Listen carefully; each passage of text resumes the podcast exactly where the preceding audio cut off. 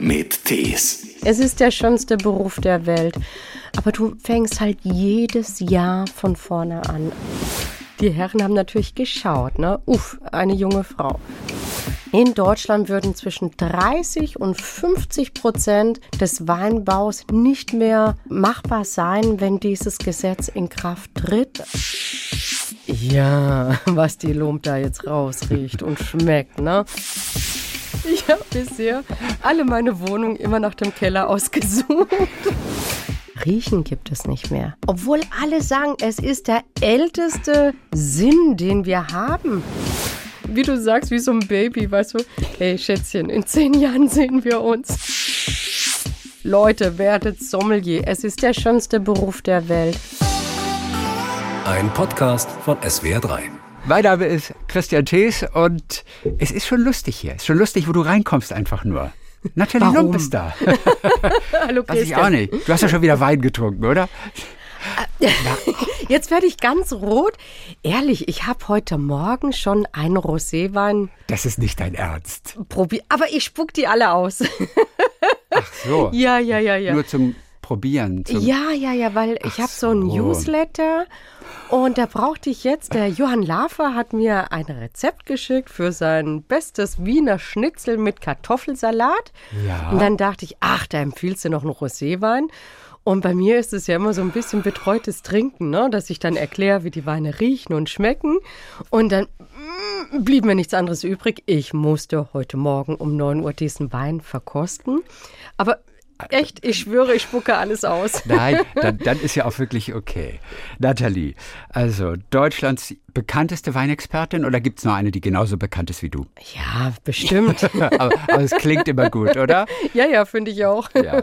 Freiberufliche Weinberaterin auf jeden Fall. Einige haben dich während der letzten Jahre auch im Fernsehen gesehen, in der Jury bei Grill den Hensler.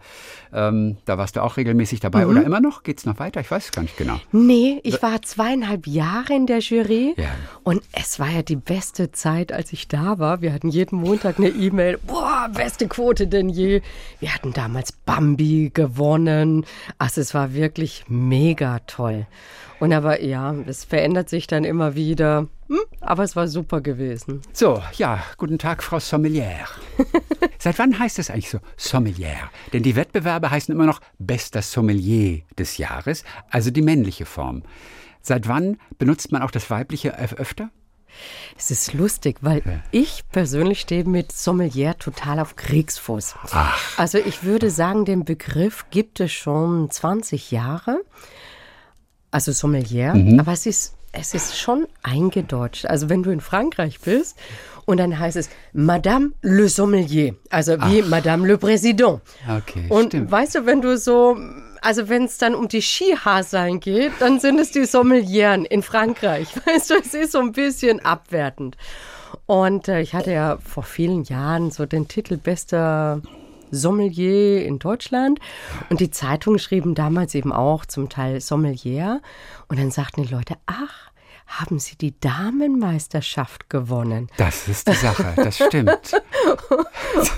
Also deswegen, ich war nie glücklich über diesen eingedeutschten Begriff. Aber jo, anyway, also ob du jetzt Sommelier oder Sommelier sagst, Hauptsache nicht äh, Sommeliöse, Auch wieder wahr. Also, Fritteuse. Madame Le Sommelier. ja, das finde ich am schönsten. So. Wie geht es denn dem äh, 99er Spätburgunder Spätlese Trockenbarrique vom Weingut Fritz Wassmer in Bad Krotzing? Wie, wie, wie ist der zurzeit gereift? Wow, was du jetzt so aus der Kiste ziehst. Also jetzt staune ich. Ja. Einer, einer deiner Lieblingsweine. Wow, ja, ich staune. Weil ich finde, Fritz Wasmer ist wirklich so ein, so ein Pinot-Papst, ne? Also wir, äh, so ein Ja. Spätburgunder-Papst, der kann das echt, echt gut. Und ähm, so gereifte Weine, weißt du, die können einfach noch mehr erzählen, weil die haben ja da nicht nur diese Primärfrucht, also diese Fruchtigkeit. Und wir haben im Wein so Sekundärrum, die kommen aus der Gärung, sondern so reifer Rum, das ist, weißt du noch, so ein, so ein Zu, Zugewinn, ne? Und dann sind die Weine Rum? noch. Hast du Rum gesagt? Nee, Zusatzgewinn. Also, Ach so, ich habe Rum verstanden, komischerweise Nee, nee, nee, gerade. nee. Das ist noch so, du hast noch mehr, wenn die Weine gereift sind. Also das finde ich schon ein großes Kino. Guck mal. Und dieser Wein Wie würdest du ihn beschreiben? Ist er ma maskulin, fleischig? So, ich finde das ja wunderbare Begriffe. Ich überlege gerade, ob du es jetzt ernst mit mir meinst. Ja, ne, also, also generell muss ich ja Folgendes feststellen. Ich habe keine Ahnung von Wein. Ja, drum. Drum lachst du dich Jetzt bestimmt kommt. kaputt, wenn wir sagen fleischig. Nee, ich finde das interessant und toll vor allem. Ich habe es dir aber nicht vorher gesagt, weil du mich sonst vielleicht nicht ernst genommen hättest. Du hättest vielleicht auch dich gar nicht auf das Gespräch eingelassen. Ich trinke nicht einmal Alkohol. Wow, du lebst noch. Die Frage, die Frage ist, ob das in einer Dreiviertelstunde auch noch so ist. Also ich finde auch, jeder braucht irgendwann mal so sein Erlebnis, ne? Ja, also maskulin und fleischig. Was bedeutet es, wenn ein Wein fleischig schmeckt? Das klingt jetzt erstmal gar nicht so lecker. Ja, du hast recht. Aber ja, also ich meine, man kann im Wein schon gewisse Aromen einfach rausriechen. Ähm, du kannst den Wein natürlich in den Computer schmeißen, in ein Gaschromatograph. Und der sagt dir, dieser Wein hat äh, Methoxypyranzine, also das Aroma von Paprika beispielsweise. Dann wäre es immer ein ähm, Sauvignon, also ein Sauvignon Blanc oder Cabernet Sauvignon. Also jede Rebsorte hat so bestimmte Aromen von Natur aus, also ohne das, was dazugegeben wird. Und so können wir Fachleute auch die Weine praktisch blind erkennen anhand der Aromen. Ja. Ähm, und fleischig ist so typisch für, für junge Rotweine. Die haben oft so dieses Fleischige. Und ähm, Also fleischig heißt, es erinnert vom Geschmack an Fleisch. ja, weißt du, wenn du jetzt so ein Wildgericht hast oder ein Lamm, dann merkst du ja auch, das hat so ein bisschen dieses Ogu, dieses Geschmäckle. Und dieses Aroma gibt es auch bei jungen Rotweinen. Und wenn das natürlich zusammenkommt, wenn also dieser Wein dann mit dem Fleisch zusammen serviert wird, boah, dann ist es unfassbar gut. Dann trinkst du dein Glas doppelt so schnell leer. Aber darf ich noch was zu diesen Aromen sagen? Weil, Ja, du weißt du, so viele sagen ja, pff, ja, was die Lump da jetzt rausriecht und schmeckt, ne? Wir haben ja heute das Problem, dass jeder muss eben sehen, hören, fühlen, aber riechen gibt es nicht mehr. Obwohl alle sagen, es ist der älteste Sinn, den wir haben. Aber es gibt heute keine Situation mehr, wo wir riechen müssen. Also vielleicht bei der Partnerwahl. Also aber unbewusst, da wissen wir es aber nicht. Das findet ja Aber im sonst- Unbewussten statt. Konnten Ja. wir erst riechen, bevor wir, bevor wir gucken konnten? Ja, weil die ersten Lebewesen dieser Welt, weißt du, die hatten zwei Aufgaben. Die mussten fressen finden und durften nicht gefressen werden. Also da war, ich weiß nicht, 80, 90 Prozent vom Gehirn war, war einfach Riechzentrum. Und ähm, du merkst, dass es natürlich immer mehr verkümmert, wenn es nicht gebraucht wird. Klar. Man kann heute mit so Pads, kann man das noch messen. Uff. Mit Pads kann man das messen. Ja, weißt du, dann setzen die dir solche Pads auf den Kopf, also so, so eine Haube mit so Pads und dann können die echt noch messen. die verkabelt sind dann. Ja, ja, ja, was Geruchssinn ist. Also man kann ja heute alles. Ähm, ich bin da jetzt auch kein Experte, aber sowas geht. Und es ist erschreckend, wie viel noch übrig geblieben ist. Ja.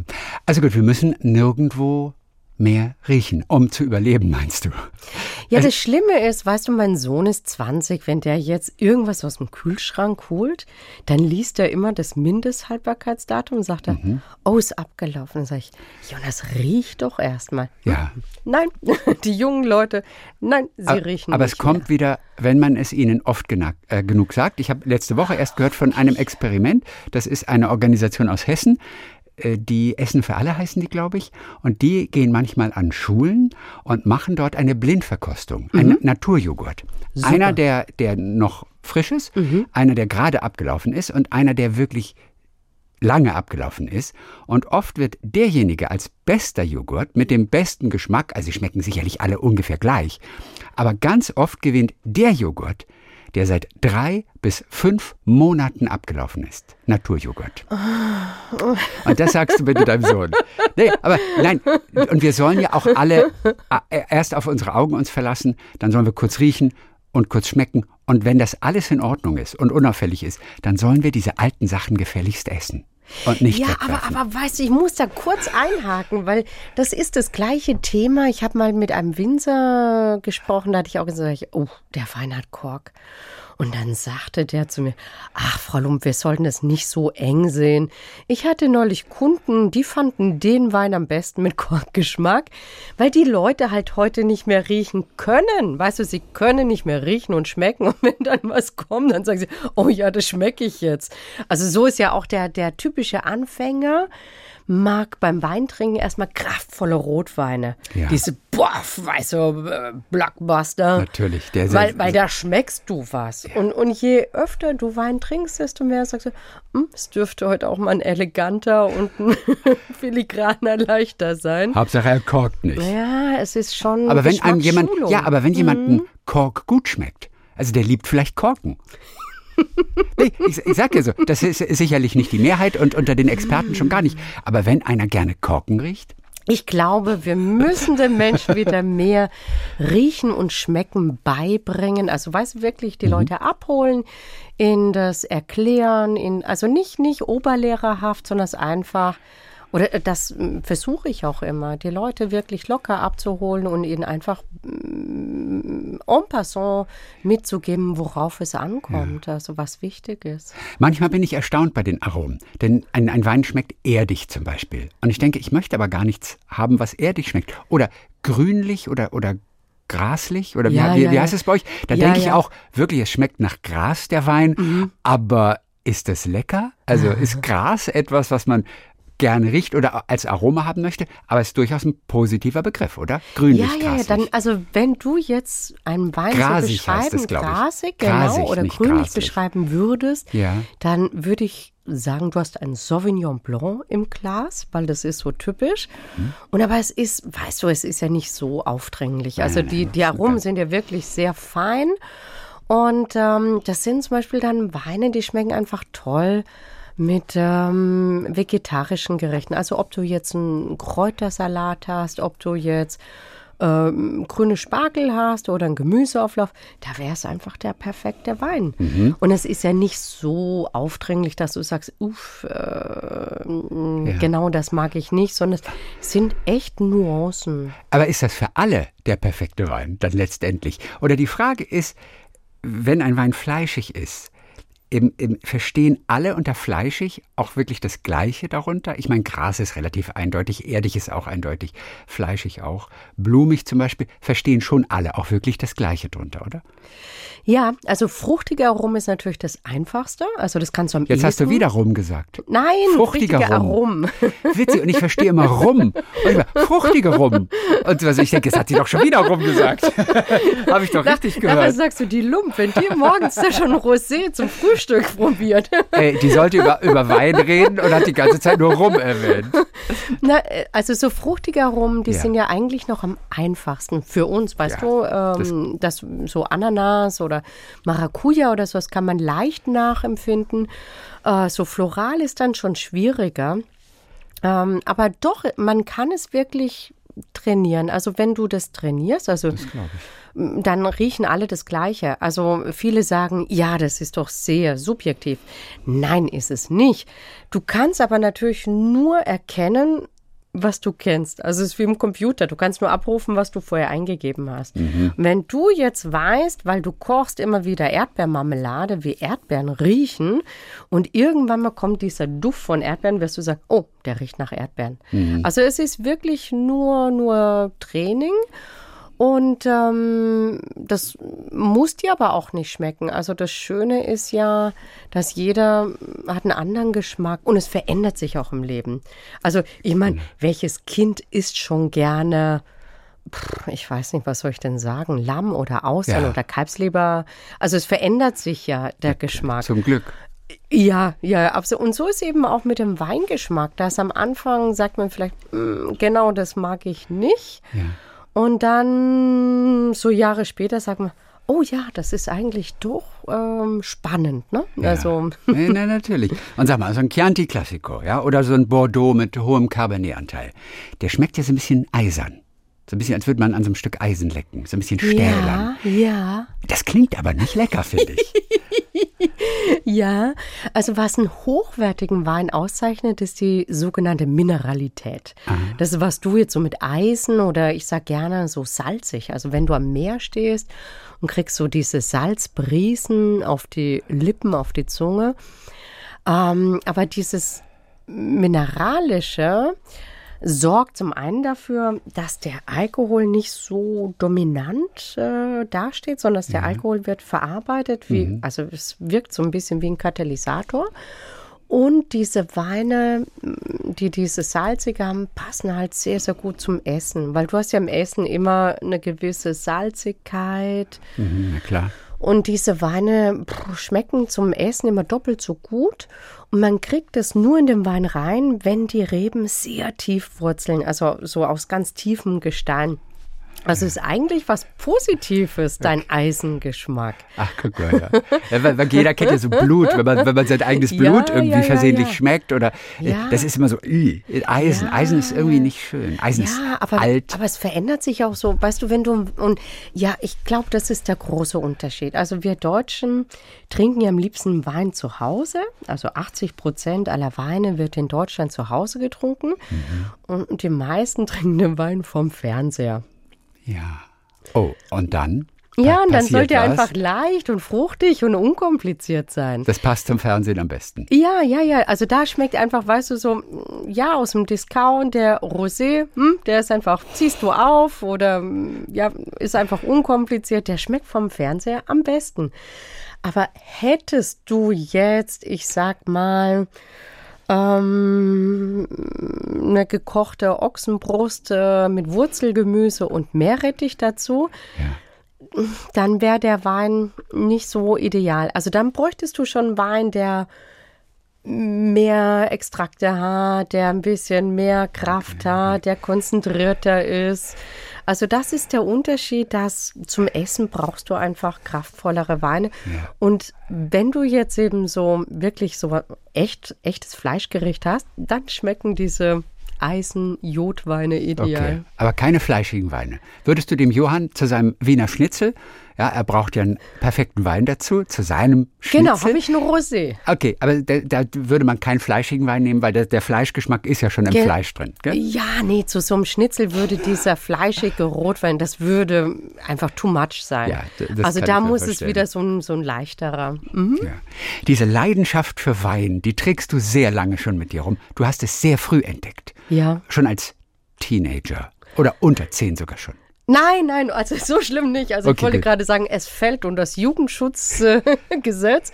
ja. Aber nee, ich war hm, vielleicht 13, 14. Ja. Und ähm, ich bin in Freiburg groß geworden und meine Eltern, ja, die trinken einfach zum Essen gern ein Schluck Levis. Ja. Verstehst du das so als Norddeutscher? Ja, ein, Schluck, ein, Schluck, ja, ein, Schluck, schon lange ein Schluck Wein, ja. Genau, genau. Ein Schluck Levis. Und ich will nicht sagen, sie trinken viel, aber so ein Schluck Levis gehört zum Essen. Mhm. Und als Jugendlicher habe ich mir gesagt, darf ich mal riechen, probieren?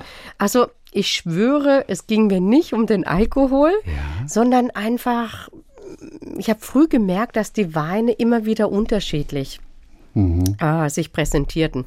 Und ich wusste schon mit 16 Jahren, dass die Weine jedes Jahr anders riechen und schmecken. Ja. Also es hat mich echt fasziniert, diese Vielfalt. Aber deine Eltern haben es dir auch erzählt? Also die wollten auch quasi diese, diese ganze Kenntnis, diese Liebe zum Wein dann irgendwann auch an dich weitergeben? Oder kam die Neugierde rein aus dir selber?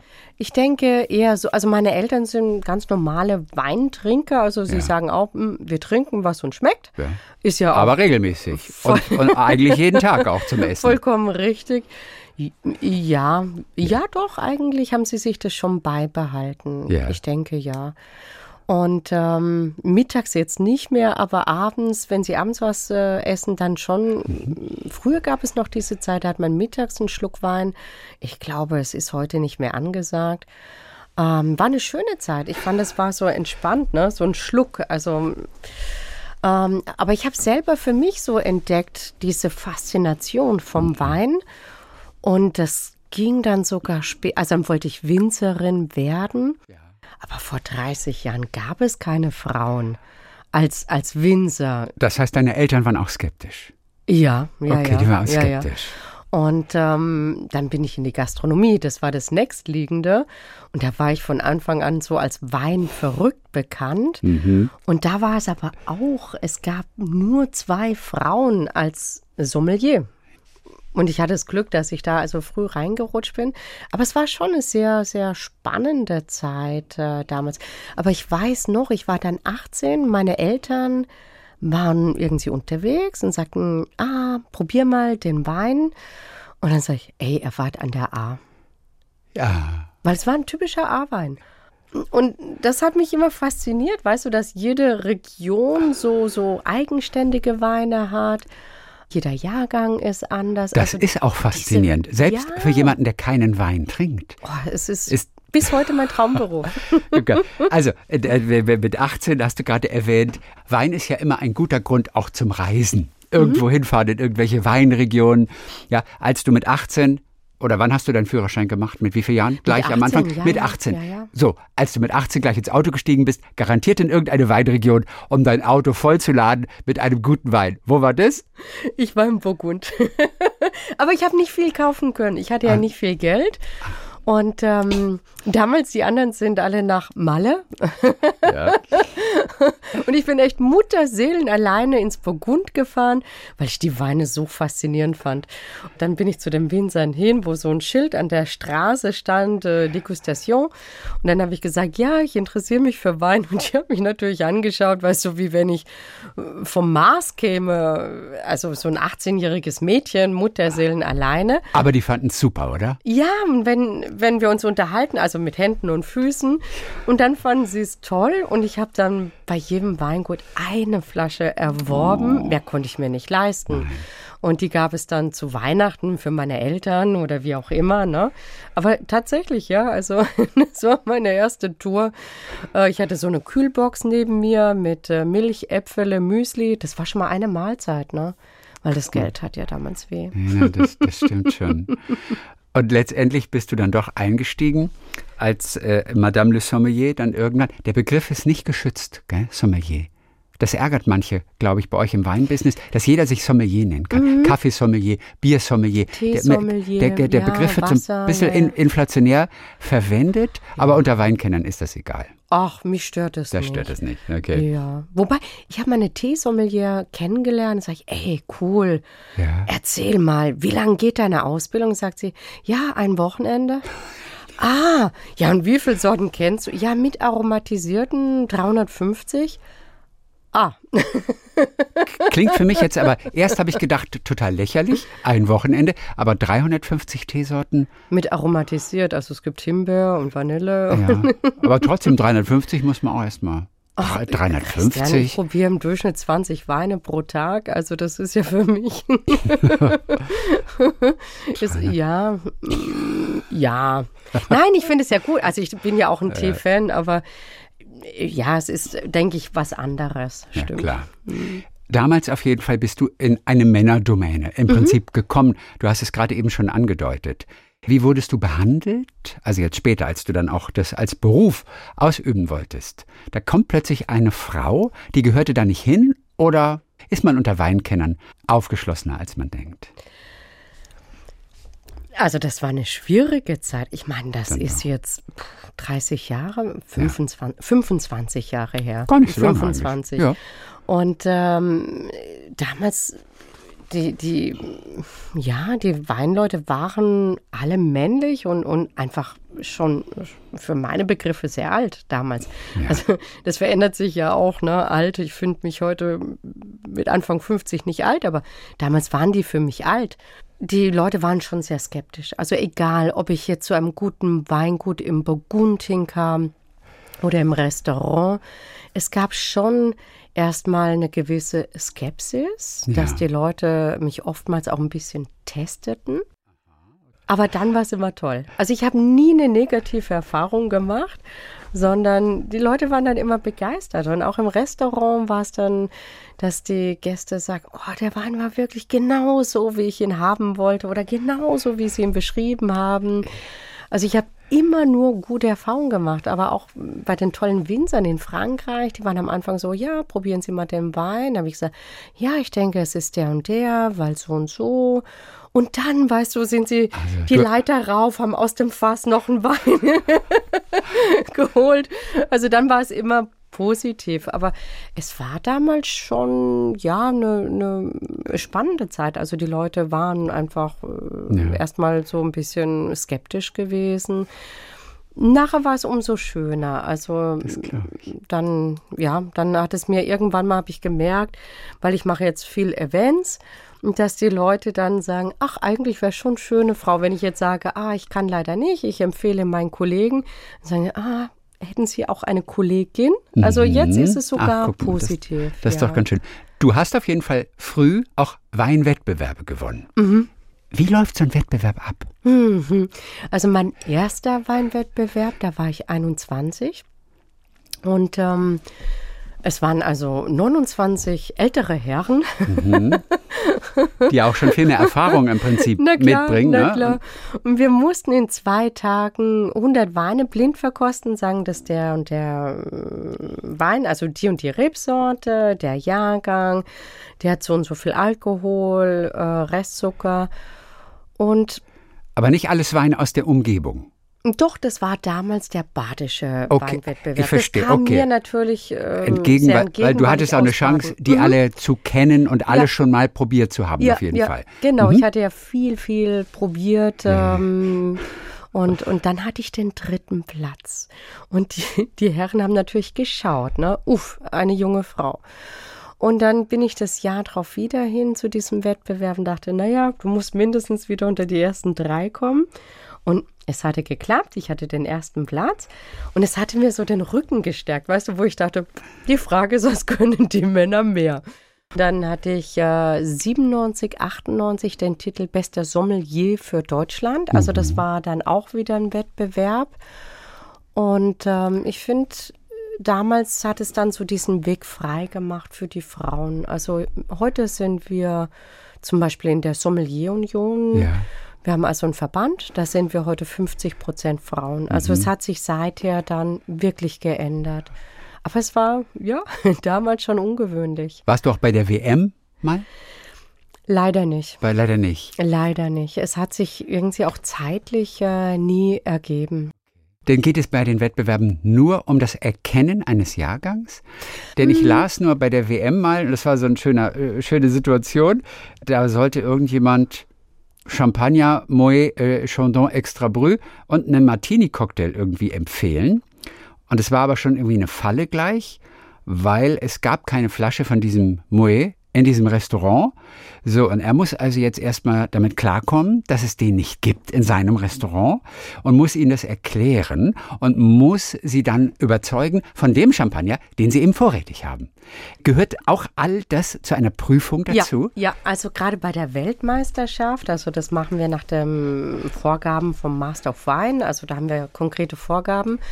Und ähm, da muss man auch Wein blind verkosten. Aber viel wichtiger ist wirklich, ähm, dieses Gastgeben, also Gastgeber zu sein. Ja. Also genau, was du gerade gesagt hast, das bringt die meiste Punktzahl ist er ein toller Gastgeber? Okay, also ist er die, umsichtig? die Beratung. Genau, genau.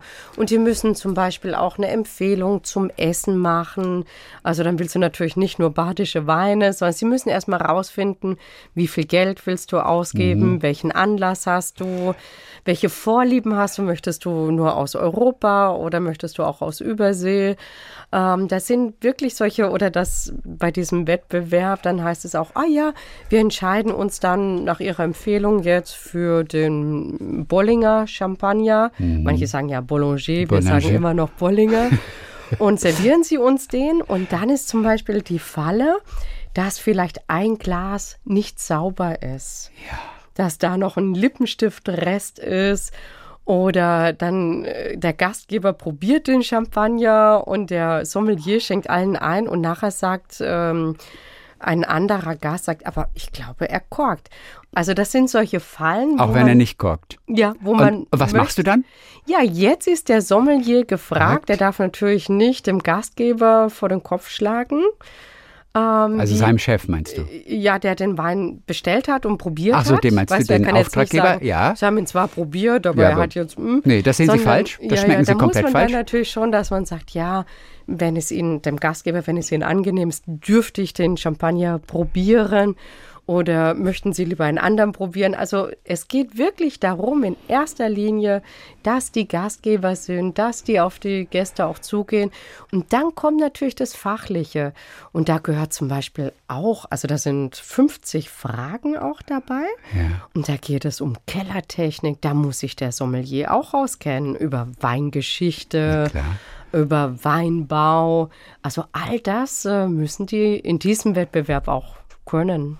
Da war auch noch eine Aufgabe im Rahmen der Beratung. Er sollte einen, einen Espresso mit einem süßen Aroma empfehlen, der zu schwarzer Trüffelschokolade passt.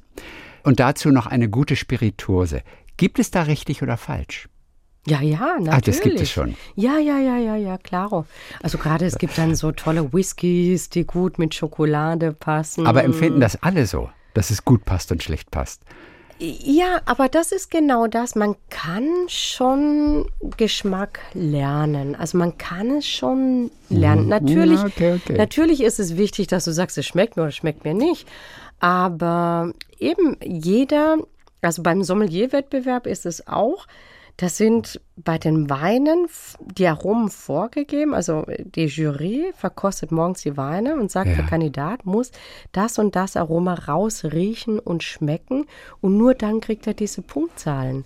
und der hat die gleichen Aromen. Also es geht, oder bei, also ich bin ja ganz viel in Jurys für, für Weinwettbewerbe, ob bei Gummio oder Best äh, of Riesling oder Deutscher Rotweinpreis. Und eigentlich riechen und schmecken alle Fachleute Hm. Okay. relativ gleich. Okay. Aber dass sie gleich schmecken, das kann ich mir vorstellen. Mhm. Aber dass die Kombination dann nur so geht, aber nicht so. Jemand anders würde vielleicht sagen, Ja. ich finde die Kombination aber super. Nee. Aber man verständigt sich schon. Es gibt Eckpfeiler, an Doch, denen doch, orientiert man sich schon im Rahmen der Ausbildung. Absolut, Ja, absolut. So ist, also zum Beispiel ein Gin würde nicht mit, mit Schokolade passen. Also weil Gin ist eher so frisch, du hast eher so Mhm. dieses Aroma, ne? Also klar, Wacholder, aber auch eher, ich weiß nicht, Gurke oder sowas Frisches. Das würde mit Schokolade einfach auseinanderdriften. Es gibt aber Menschen, die essen zum Beispiel Käse und machen Marmelade drauf. Die meisten würden sagen, um Gottes Willen. Mhm. Manche lieben das. Nein, süß und Käse geht per se schon. Stimmt, da gibt es ja Feigensenf, der Ja, gibt, ja, geht ja, ja, auch ja, rauf das auf Käse schon. wiederum. Das okay, also das schon. ist jetzt nichts, nichts äh. Ähm, ich überlege gerade. Aber zum Beispiel bei Käse merkt man ganz schnell, ob ein Wein gut dazu passt oder nicht. Also äh, das ist, finde ich, das beste Beispiel, wenn du zu Hause mit Freunden hast fünf Käse, vielleicht drei Flaschen Wein, du probierst erst den Wein, meinetwegen jetzt einen Rotwein und dann hast du so einen halbfesten Schnittkäse, so einen Rotschmierkäse dazu und du wirst merken, auf einmal schmeckt der Rotwein wie Kuhstall. Also passt nicht zusammen, ne? Passt nicht zusammen. Doch, also das eigentlich kann man das dann doch schnell nachempfinden. Du bist ja in Baden-Baden zu Hause. Hast du deinen eigenen kleinen Weinberg eigentlich? oder hast, oder hast du ein paar immer- Reben? Hast du ein paar Reben gemietet irgendwo? Ja, ist tatsächlich äh, ist es natürlich immer mein Traum. Mein Traum, äh, dass ich, äh, also wenn jemand so sagt, was gäbe es denn noch als Steigerung? Ein eigener Rebberg, natürlich. Und es gab in den Jahren immer wieder Gelegenheiten, wo ich einen Weinberg angeboten bekommen habe. Ah, Und dann habe ich immer wieder überlegt und so. Aber dadurch, dass ich so viel unterwegs bin, bekomme ich es einfach nicht geregelt. Also nein, ich habe keine eigenen Reben. Also Ich hätte gedacht, das sei vielleicht am Ende ein Traum, so einen eigenen Wein herzustellen. Wie groß ist dein Weinkeller? Was, Ja. Wie, wie, ja? Hast du ausgebaut unten?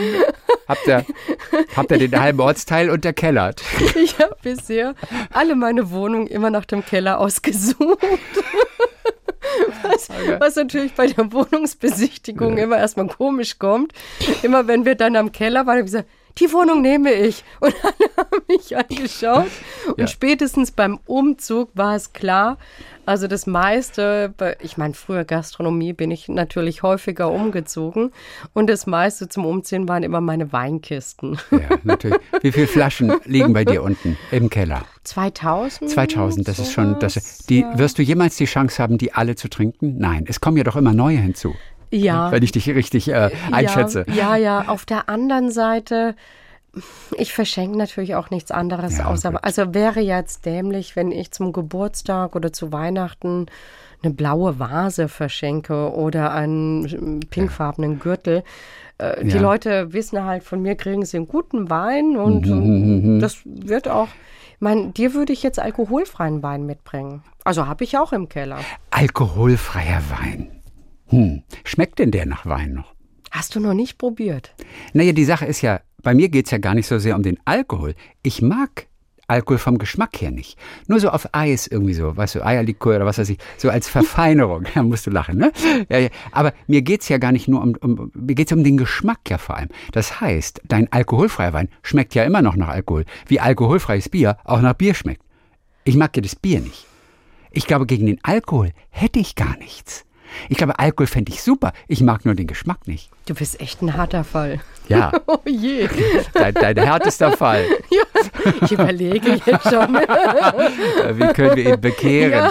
Ja. Wie, wie fange ich an? Okay, wie fange ich an? Mit, also, mit einem Glas Rotbäckchen. Also alkoholfreier Wein schmeckt ja nach Wein, da hast du recht. Das also das ist ja die Idee, weil wenn du jetzt einen Traubensaft hast, das ist ja pappsüß. Da hast du auf einen Liter genau, 180 süß. Gramm Zucker mhm. und äh, schmeckt pappsüß. Aber beim alkoholfreien Wein, der ist ja, wenn du willst, ganz trocken oder relativ trocken ausgebaut. Und du hast natürlich die Säure, also wenn es zum Beispiel ein Riesling ist, die typische Säure. Du hast die typischen Aromen eines Weines. Also ich hätte jetzt gedacht, dass ich dich da sofort mitkriege. Aber das, na, von der Idee her oh, finde ich ja, das ganz ja. super. Okay, mit, mit welchem Wein fange ich an? Ähm, also ich habe zum Beispiel neulich mein Lieblingsalkoholfreier Wein ist ein Riesling aus dem Rheingau. Der nennt sich ähm, wie der heißt nicht Revoluzer. Jetzt habe ich den Namen. Der hat einen ganz tollen Revoluzer. Namen. Revoluzer. Klingt aber auch schon mal gut. Hätte ich Interesse. Ja, der hat einen ganz tollen Namen. Nee, der heißt. Ähm, oh, jetzt bin ich aber gerade auf dem falschen Fuß. Ähm, Deserteur. Oh, das ist schön. Mega. Oder Deserteur heißt der. Ähm, der ist vom Deserteur. Weingut Bibon Runge. Und Und der hat mir so gut gefallen, weil es eben so ein typischer Riesling ist. Ja. Und ich dachte, da macht es jetzt gar nichts aus, dass er keinen Alkohol hat. Also den trinke ich auch gerne. Aber wir haben auch im Baden jetzt einige gute. Also Bieselin macht mittlerweile, ähm, der heißt Nullstoff. Das würde dich auch ansprechen. Ja, oder? Nullstoff. Ja, was für originelle Namen sind das? Das ja. klingt ja fast schon ein bisschen unseriös, finde ich so. Nullstoff klingt eigentlich nicht nach feinem Wein. Äh, oder? Aber du, das ändert sich gerade. Also ich persönlich mag es, dass, dass sich das Ganze mit dem Wein ändert. Ja. Also dass wir coole Etiketten haben, coole Namen. Und ein Trend ist zum Beispiel auch Wein-Mixgetränke. Mhm. Also früher hätte ich mal gesagt, oh nein, ich möchte lieber den Wein pur. Aber. So hätte ich dich eingeschätzt. Ich hätte auch gedacht, dass du die, die, die Hände über dem Kopf zusammenschlägst. Mm, ja, aber auf der anderen Seite, wenn du die Menschen damit abholen kannst, mhm. ja, warum auch nicht? Also ich habe, äh, oh, meine, unsere Freundin Katja. Ja, wir haben eine, hat, eine, gemeinsame Freundin, genau, ja. Die hat mir mal ein Rezept gegeben und damit habe ich so viel Erfolg. Rotwein warm machen, Schokolade darin auflösen, also kannst du die Reste von Weihnachten und dann servierst du das mit äh, Schlagsahne oben ja. auf. Ja gut, das finde ich auch super. super. Aber alles, was verfeinert wird mit Alkohol, das finde ich auch gut. Ja, schau. Das mag ich auch. Schau, das ist doch schon ein guter äh, erster Schritt und deswegen, das ist im Moment ein Trend und ich glaube, er ist auch gut, wenn wir nur in unserem äh, Saft da, weißt du, ist der 59er besser als der mhm. 61er. Ja. Da kommen wir nicht an die Leute ran. Also deswegen, ich finde es schon alles, mm, was eigentlich ähm, frischer ist, finde ich gut. Also ja. weißt du, wo wir die Leute abholen können. Bei 2000 Flaschen, das geht ja schon fast Richtung Sammlerin.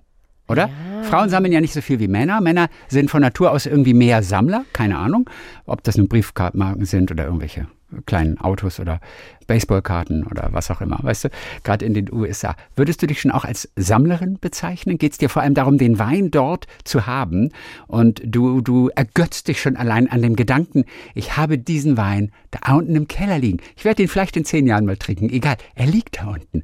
Das gibt mir ein gutes Gefühl. Ist das bei dir so? Absolut. Ja, das ist super. Absolut. Weißt du, wenn ich beim Weingut bin und ich probiere einen Wein, denke ich, oh, er ist so gut. Er ist so gut. Ich muss davon eine Kiste mitnehmen. Und jeder, der mich kennt, sagt, wann willst du den trinken? Aber ihn da zu haben, ist schon toll. Ja, und weißt du, es ist für mich echt so, wie du sagst, wie so ein Baby, weißt du, hey Schätzchen, in zehn Jahren sehen wir uns. Wenn du alt bist, wenn du erwachsen bist, wenn du gereift bist. Ist schon so. Ja. Okay, Sammler. Oh, das ist ja wirklich witzig.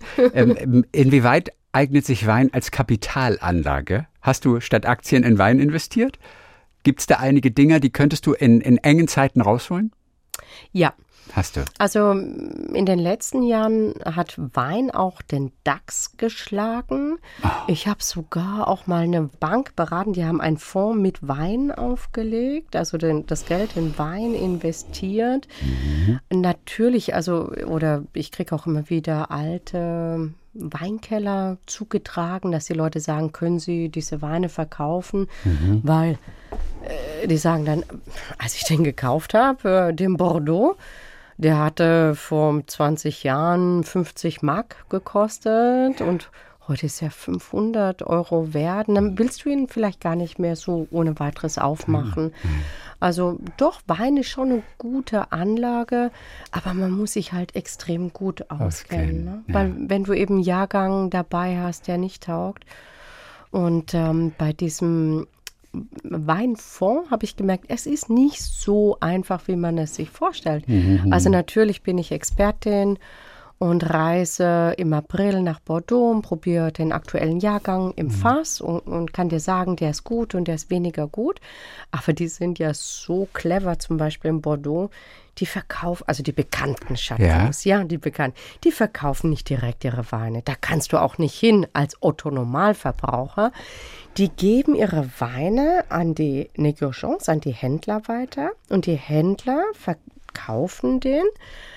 Aber wenn zum Beispiel jetzt ein Weingeschäft sagt, oh, den Jahrgang finde ich nicht so gut, den möchte ich nicht, dann sagt der Negociant aus Bordeaux, sagt er, dann kriegst du nächstes Jahr auch keinen.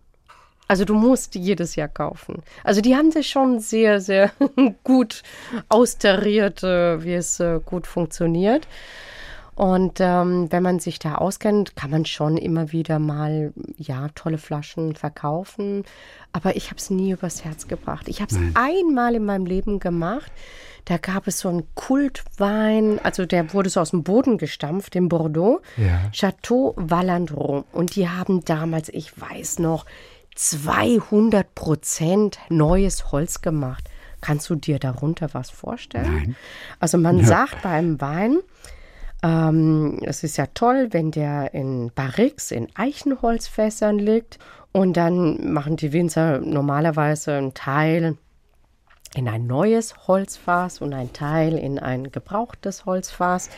Und Wallandro hatte damals die Weine zu 100 Prozent in ganz neue Barriques gelegt und dann ein Dreivierteljahr später nochmal in neue Barriques, also um ganz viel Barrique-Geschmack da reinzugeben.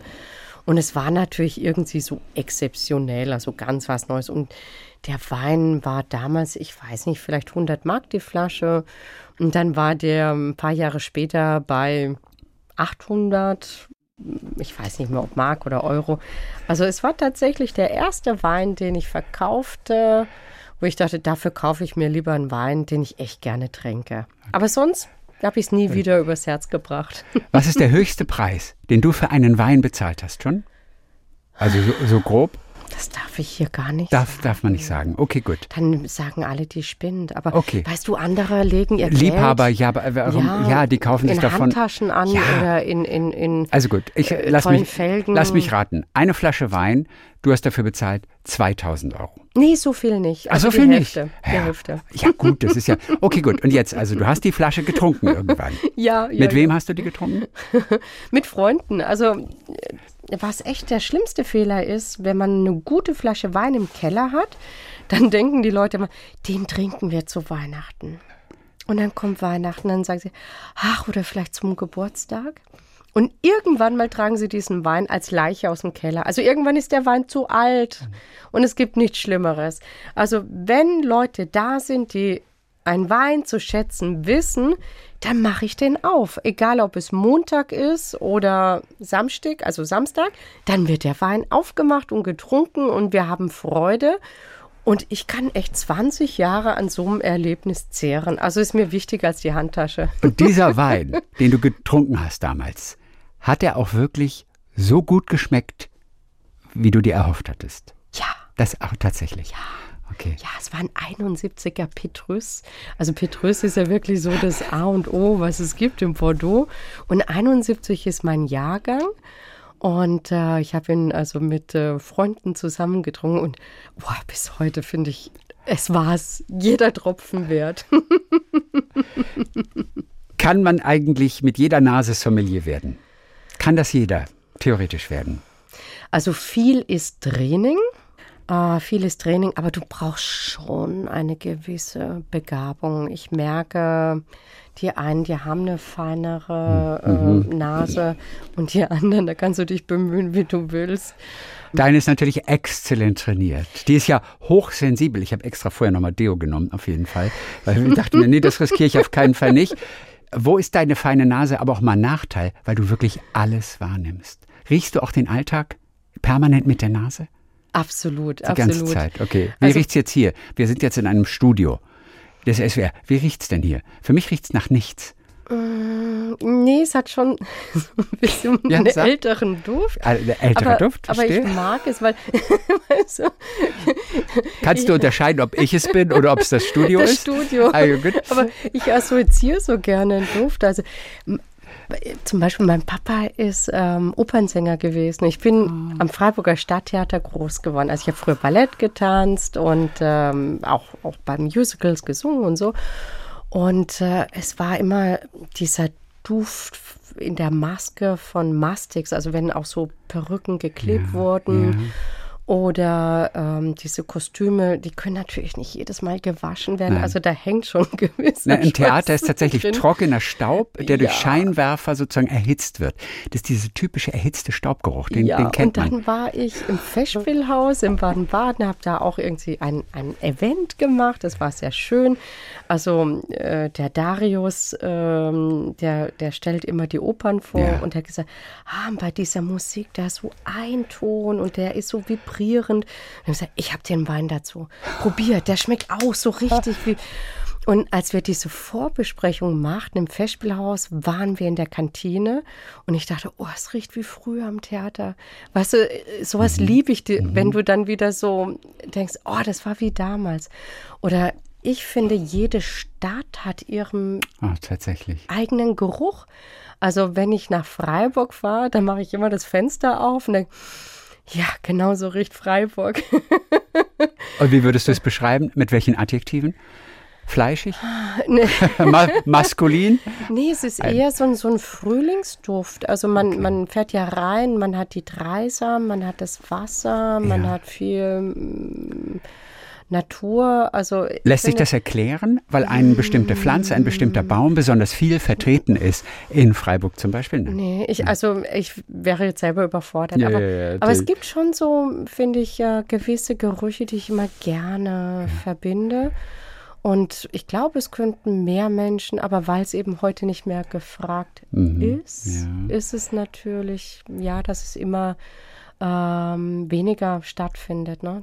Dabei ist es doch auch schön. Also meistens erlebe ich bei den Leuten, dass sie sagen, oh, dieses frisch gebackene Brot erinnert mich wie früher bei meiner Natürlich. Großmutter in der Küche. klar. Aber sonst verlieren wir das, weil wir im Alltag in so unserem Tunnel sind und nehmen Gerüche nicht mehr wahr. Der Vorteil von Freiburg ist, dass es keine U-Bahn gibt. Denn als Sommelier durch eine U-Bahn zu laufen, das muss schwierig sein. Das ist eine Herausforderung. Ja, Oder? ich sage immer, diese schwitzende Leiber. aber es ist ehrlich gesagt mein Hobby. Sind öffentlich, aber es ist jetzt sehr privat. Ja. Wir sind Unter uns. Ja. Mein Hobby ist öffentliche Verkehrsmittel. Inwie inwiefern? Ich finde, es das Spannendste auf der Welt sind öffentliche Verkehrsmittel. zu riechen oder zu fahren? Ähm, sowohl als auch, Also- also, riechen, aber auch dieses Sehen, Erleben. Äh, mein Sohn hat es immer gehasst, weil, weil ich liebe es, wenn wir in Stockholm sind, mit der U-Bahn zu fahren oder in Paris oder egal, ne? Also ich liebe Ja. öffentliche Verkehrsmittel.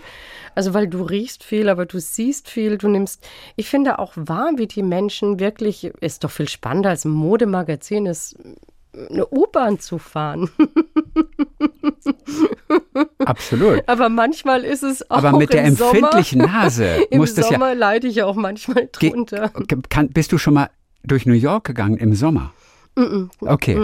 Da- Weil ich war nur in den Finger Lakes, Du- in der Weinregion von New York. natürlich. Aber in New York selber Ja. noch nicht. Ja, du würdest es wahrscheinlich auch nicht überstehen, schätze ich mal. Also ich war einmal, es war mit die schlimmste Erfahrung meines Lebens, im August in einem Vaporetto in Venedig. Venedig? Also das sind ja diese, ähm, Taxis auf dem Wasser, die Busse. und da waren wirklich, boah. Ja, aber also, Ve- Venedig boah. ist eine Herausforderung. Vene Oh, das war nicht schön. La Venezia puzza.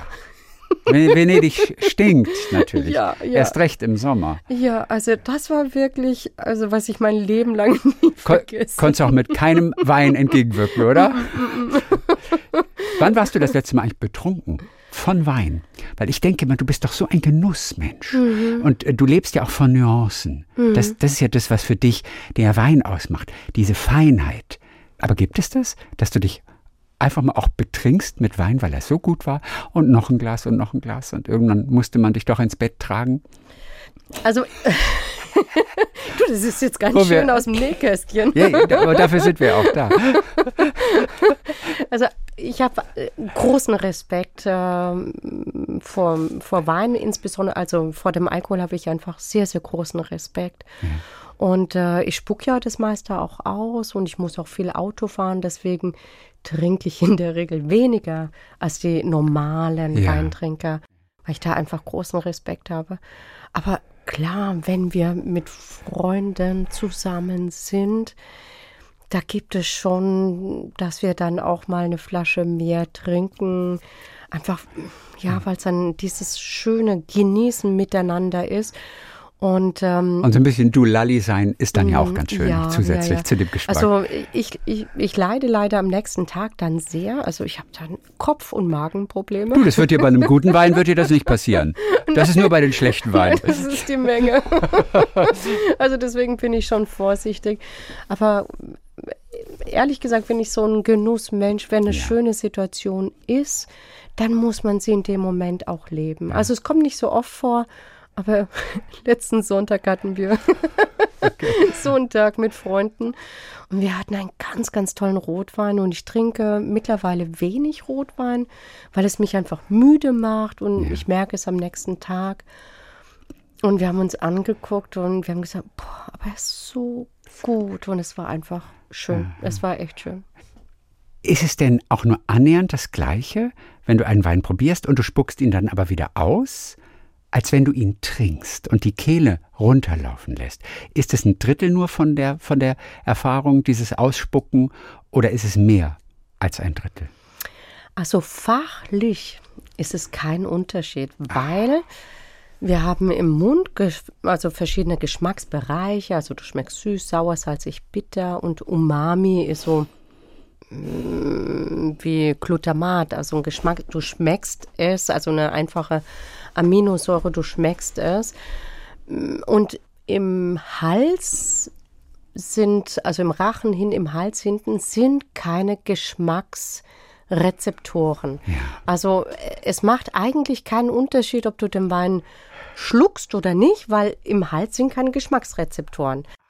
Also von daher kannst du im Prinzip alle Weine ausspucken. Also fachlich ist es kein Unterschied. Aber weißt du, bei diesen Verkostungen probieren wir ja zum Teil 50 Weine oder auch mehr an einem Tag. Und ich denke, manchmal tut man vielleicht schon einem Wein Unrecht, weil es aber aufgrund, weil es so schnell geht. Mhm. Weißt du, du verkostest die Weine relativ zügig durch.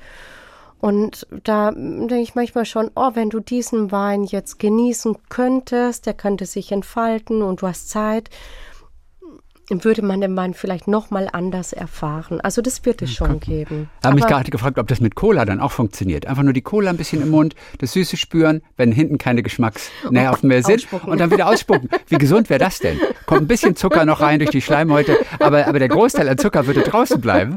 Aber funktioniert, glaube ich, nicht. Man braucht, glaube ich, das Bild dieses, dieses kühlen Getränks, das die Kehle runterrinnt. Dann, oder? Wahrscheinlich doch. Aber bei Wein, dann ist es offensichtlich ein bisschen anders. Aber ja, interessant. ja, ja. Interessant.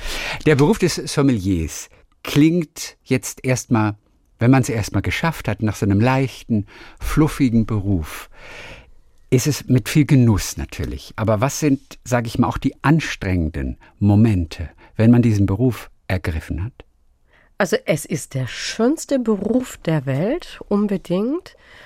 Aber es ist sehr aufwendig. Also ja. das unterschätzen die Leute. Also die Leute gucken mich immer an, gerade die Herren sagen immer, oh, das nächste Mal werde ich auch, wenn ich nochmal auf die Welt komme, werde ich Sommelier. Ja, es ist der schönste Beruf der Welt aber du fängst halt jedes Jahr von vorne an. Also wenn du jetzt dieses Jahr weißt, wie die Weine schmecken, im nächsten Jahr schmecken wieder alle anders. Also du musst immer, immer, immer wieder verkosten. Und die vom letzten und vorletzten Jahr auch noch in Erinnerung behalten. Ja, ich notiere alle Ich wollte gerade sagen, du machst die Notizen und, und, und beschreibst sie. über 100 Ordner. Also ich bin nur so mit Methusalem, ich mache alles von Hand. Ich meine, man hat heute Datenbank natürlich, wo du alles eingibst, aber ich liebe es einfach, ähm, und dann wird es alles nach Regionen abgeheftet, alphabetisch abgeheftet. Also ich schreibe immer noch von Hand. Wenn euer Haus mal abbrennt, ist alles weg. Vielleicht doch nochmal digitalisieren. ja, das stimmt. Nur zur Sicherheit. Ich, ich sag's nur so. Ich muss auch irgendwann jetzt umstellen. Ja, ich bin da echt noch so ein bisschen. Oder lagerst du die Ordner auch im Keller? Denn da brennt es ja vielleicht nicht so leicht. Tatsächlich sind sie im Keller. Das ist doch alles gut. Tatsächlich, ja. Dann ist doch alles gut. Und dann reise ich halt auch extrem viel. Ähm, ich war eigentlich, ich sag mal, bis auf Israel und Rumänien in jedem Weinbauland der Welt. Also ob in China, in Australien, in Südafrika, in Kanada ähm, in jedem Weinbauland der Welt. Und die Chinesen können Wein? Ja, die können leider alles. Okay. Also klar, die holen sich die besten Kellermeister aus Frankreich. Die haben sämtliche Klimate, also für, für jeden Wein das richtige äh, Klima. Hm, die können das schon gut, ne? Aber ich meine, das ist gerade China war sehr, sehr schwierig vom Reisen her. Du musstest vorher schon genau angeben, wann du wo bist und äh, das war schon okay. schwierig gewesen. Oder auch bei den Events. Ähm, ich habe es auch genossen, jetzt online zu machen, mhm. weil es ist natürlich die andere, also die Vorbereitung kostet schon viel Zeit, dann fährt man hin, dann weißt du nie, passt alles. Ne? Also neulich hatte ich, dass ein Wein fehlte, ein Schwarzriesling war nicht da. Irgendwann mal kam ich auf die Idee, es war in München, kam ich auf die, die Idee, im Kühlschrank zu gucken. Und der mhm. war kaltgelegt. Das ist zwar ein Rotwein, aber durch den Begriff Riesling so, und dann fahre ich dann, wenn es geht, oft nachts wieder nach Hause. Also es ist schon auch, ich sage immer, es ist auch ein Ritt ja, klar. Also, äh, aber ich mache es gern. Also, wenn ich nach Hause fahre und dann bin ich immer ganz beseelt und denke mir, ich habe den schönsten Beruf der Welt. Aber es kostet schon auch hinten dran ist natürlich, also es sieht immer alles locker aus, aber ich bin immer vorbereitet. Also, weil ich ja jeden Tag über ein anderes Thema erzähle. Einen Tag erzähle ich über Südafrika und den nächsten Tag nur über Riesling. Also, und ich bereite mich immer vor. Auch wenn ich schon 500 Mal darüber gesprochen habe, mache ich immer meine Vorbereitung und äh, habe immer meine Kärtchen, meine Moderationskarten. Mhm. Und äh, manchmal ist es auch, da merkst du, irgendwie ist es schwierig, da muss man manchmal auch umzwitschen. Also ich hatte neulich auch so ein ganz tolles Genussseminar und ich merkte, es kam noch nicht so rüber. Jetzt war es so, es waren von dieser Firma, waren es die, die, wie sage ich denn, also die die Autos ähm, ich weiß nicht, wie man das sagt, also die Verkäufer sagen, wie die Autos sein müssen. Und es waren okay. alles junge Frauen, die waren jetzt nicht so weinaffin. Und ich merkte, das ging nicht so an die ran. Und dann habe ich gezwitscht und dann habe ich gesagt, ähm, warum ist es so, dass die meisten Weine auf der Welt von Frauen gekauft werden? Ist das so? Ja, es ist ah. so. Und dann habe ich ganz was anderes erzählt, als ja. ich eigentlich vorhatte. Also, weißt du, je nachdem, was du auch für ein Publikum hast, musst du halt manchmal das, hm, ja. machst du Plan B. Wie groß ist die Konkurrenz unter Sommeliers? Oh, ich sehe das gar nicht als Konkurrenz. Nein, okay, Überhaupt nicht. Es gibt also, genug Jobs. Ja, genug wir Posten. sind um okay. jeden Sommelier sind wir wirklich dankbar. Also ja. wir können, ich kann nur empfehlen, Leute, werdet Sommelier. Es ist der schönste Beruf der Welt. Wir brauchen Nachwuchs. Und ich genieße das so, dass ähm, wenn es irgendwas gibt, ich, also zum Beispiel in Baden-Baden habe ich einen tollen Kollegen, Konstantin ist Master of Wine. Du, und äh, wenn ich irgendwas brauche, sage ich, hey Konstantin, kannst du mir helfen? Klar, weißt du, ist so schön, wir helfen uns alle in der Weinwelt gegenseitig. Dann fragt eine junge Kollegin, oh, du machst immer Sensorik-Seminare, wie machst du das? Ja, ich mache den Leuten frische Aromen in schwarze Gläser, was wir vorhin gesprochen haben, und sag, riech doch mal. Ja, und dann sagen die, oh, ich kenne den Geruch. Weißt du, wenn die dann Kaffeebohnen riechen, ich lache mich natürlich kaputt. Natürlich kennen die den Geruch, aber sie kriegen es nicht übersetzt. Und so helfen wir uns. Also, ne, Konkurrenz ist bei uns weit entfernt. Und das Thema Wein ist immer aktuell, schon seit den Römern. Ja, es ist es immer, immer, aktuell. Weiter. Es entwickelt ja, sich auch ja, etwas. So toll, so spannend. Auch und das vielleicht nochmal so als letztes Thema, weil es auch sehr aktuell ist. Die EU erlässt natürlich auch in der Zukunft auch wieder neue Regeln, äh, Dinge, die berücksichtigt werden müssen. In Schutzgebieten zum Beispiel, wo dann überhaupt gar nicht mehr ähm, ein Pflanzenschutzmittel verwendet werden darf. Das wäre fatal eigentlich für Deutschland, oder? Für den Weinbau. Ganz, für den Weinbau ganz, ganz, ganz, ganz schlimm. schlimm. Also wir schlucken echt. Ähm, Macht es denn Sinn erstmal, was die EU da vielleicht plant? Überhaupt nicht, weil, weißt du, selbst, selbst im Bio-Weinbau hast du auch gewisse Spritzmittel. Also ganz ohne geht es nicht. Aber ich meine, Wein ist wirklich ein, ein natürliches, äh, eine natürliche Geschichte. Mhm. Und die Winzer arbeiten absolut so viel mit der Natur, wie es nur geht. Ne? Also ich meine, du wirst ja jeden Spritzarbeitsgang, äh, wirst du, wenn er nicht nötig ist, wirst du sparen. Genau. Und wir reden Und auch von Bio. Auch bei Bio, auch bei Bio gibt es natürlich Pflanzenschutzmittel, die eingesetzt Sachen, die werden. Die musst du machen. Auch bei Bio. Ja, ja, ja. Und ähm, wenn das in Kraft treten würde, ja. was du gerade gesagt hast. Ist es wahrscheinlich denn, dass es kommt? Ich kann es mir gar nicht vorstellen, weil zum Beispiel an der Mosel könnte 90 Prozent des Weinbaus nicht mehr stattfinden. Also weißt du, in diesen Steillagen. Mhm. Und das ist ja wirklich Kulturgut an der Mosel, diese wahnsinnig tollen Terrassen, die man über Jahrhunderte der Natur abgetrotzt hat. Und jetzt könntest du die nicht mehr bearbeiten. Mhm. Also die Moselrieslinge gehören zu den berühmtesten, zu den teuersten der Welt. Aber umgekehrt ist es auch so, das würde ja dann alles ver, verböschen, sag mal verböschen. Verböschen kenne ich nicht, aber ich kenne vieles nicht aus dem Weinbereich. Ja, also weißt du, dann sind es nur, verböschen gibt es wahrscheinlich nicht. ist egal, aber halt heute kreiert. So, so, Böschungen da ja. alles verwildert, ja, ja. dann ist es keine Kulturlandschaft mehr. Äh, also ich ich finde, es ist fatal, wenn man da wirklich so nach Schema F gehen würde. Aber die und Weinlobby weiß es vielleicht zu verhindern. Wie stark ist die Weinlobby in Brüssel? Ich, ich denke darüber jeden Tag nach, weil ich glaube, wir müssen das jedem erklären, weil sonst geht es uns wie mit der WM, dass man sagt, ja, also in Katar oder wie mit dem Bahnhof in, in Stuttgart, weißt du, die Leute wussten es zehn Jahre vorher oder vielleicht nur acht Jahre, keine Ahnung, ja, ja. ich sage nur so als mhm. Beispiel, mhm. sie wussten es Jahre vorher, aber keiner hat sich gerührt. Nein. Und ich glaube, wir müssen das den Leuten wirklich sagen. In Deutschland würden zwischen 30 und 50 Prozent des Weinbaus nicht mehr machbar sein, wenn dieses Gesetz in Kraft tritt. Also gerade diese tollen Steillagen, wo es aufwendig ist. könnten wir nicht mehr dann bewirtschaften und deswegen ja. müssen wir sehen, dass wir da einfach eine sinnvolle Regelung finden und dass alle Leute hellhörig sind und, und da auch überlegen und es unterstützen und dass man nicht einfach jetzt sagt, ah ja, bis 2030 ist ja noch lange Zeit, das sonst geht es uns auch so. Mhm. Eine Lösung für die Zukunft könnten aber Piwis sein. Äh, ja, Piwis, das sind pilzwiderständige Reben. Das ist ein Wein möglicherweise für die Zukunft.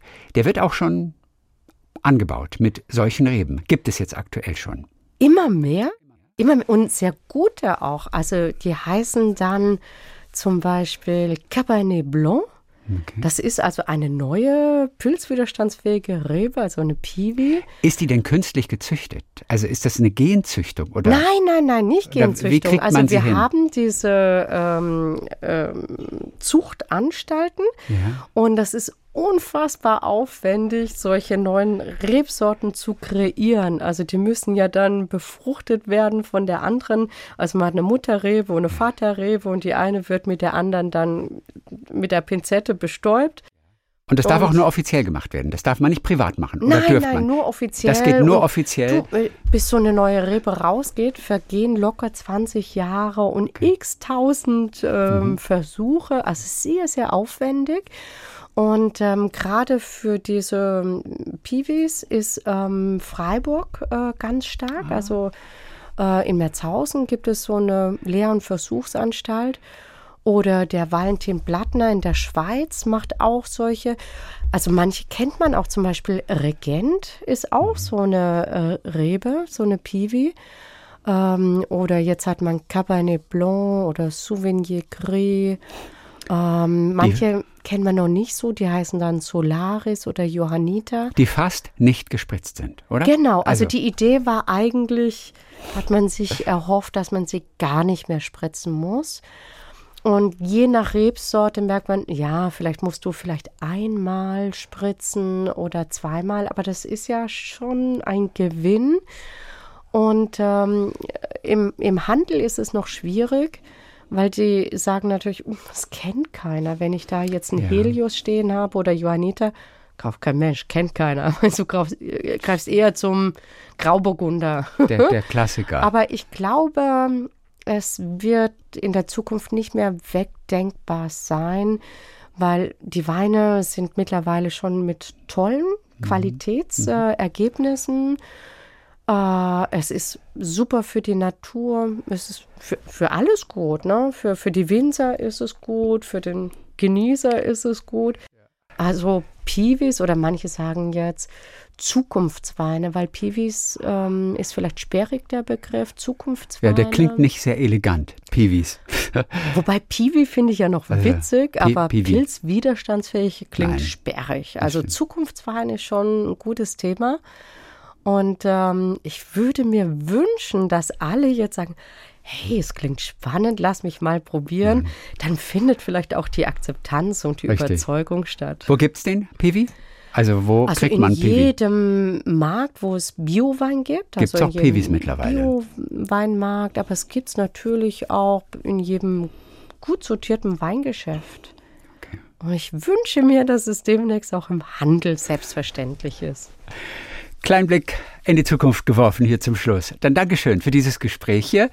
Nathalie Lump, Weinexpertin, freiberufliche Weinberaterin, Moderatorin, Jurymitglied. Das ganze Leben dreht sich nur um Wein. Danke für dieses Gespräch, das durchaus lieblich war. Bisschen blumig vielleicht auch zwischendurch. Wie hast du es noch empfunden? Ich danke dir so sehr, dass ich einfach ja ein bisschen erzählen durfte. Also du merkst, ja, über Wein kann man Stunden. Feurig, reden. ich fand es auch feurig, zwischendurch auch mal komplex. Also Und hoffentlich durchaus. immer genussvoll, dass es Appetit macht, sodass alle denken, ah, heute Abend mache ich ja. mir eine gute Flasche ja. Wein auf. Unser Gespräch war aber nie kantig, oder? Also. Nein. kantiger, Wein, kantiger Wein ist nicht gut. Nein, nicht positiv. Kantiger Wein, da passt irgendwie, passen die Dinge nicht zusammen. Oder was bedeutet genau kantig? Ähm, eher, eher Charakter. Ja, kantig ist noch ein bisschen streng. okay, ein bisschen streng. Na, das waren wir jetzt auf keinen Fall. Nein. Dank dir. Es hat echt Spaß gemacht. Danke. Talk mit Tees.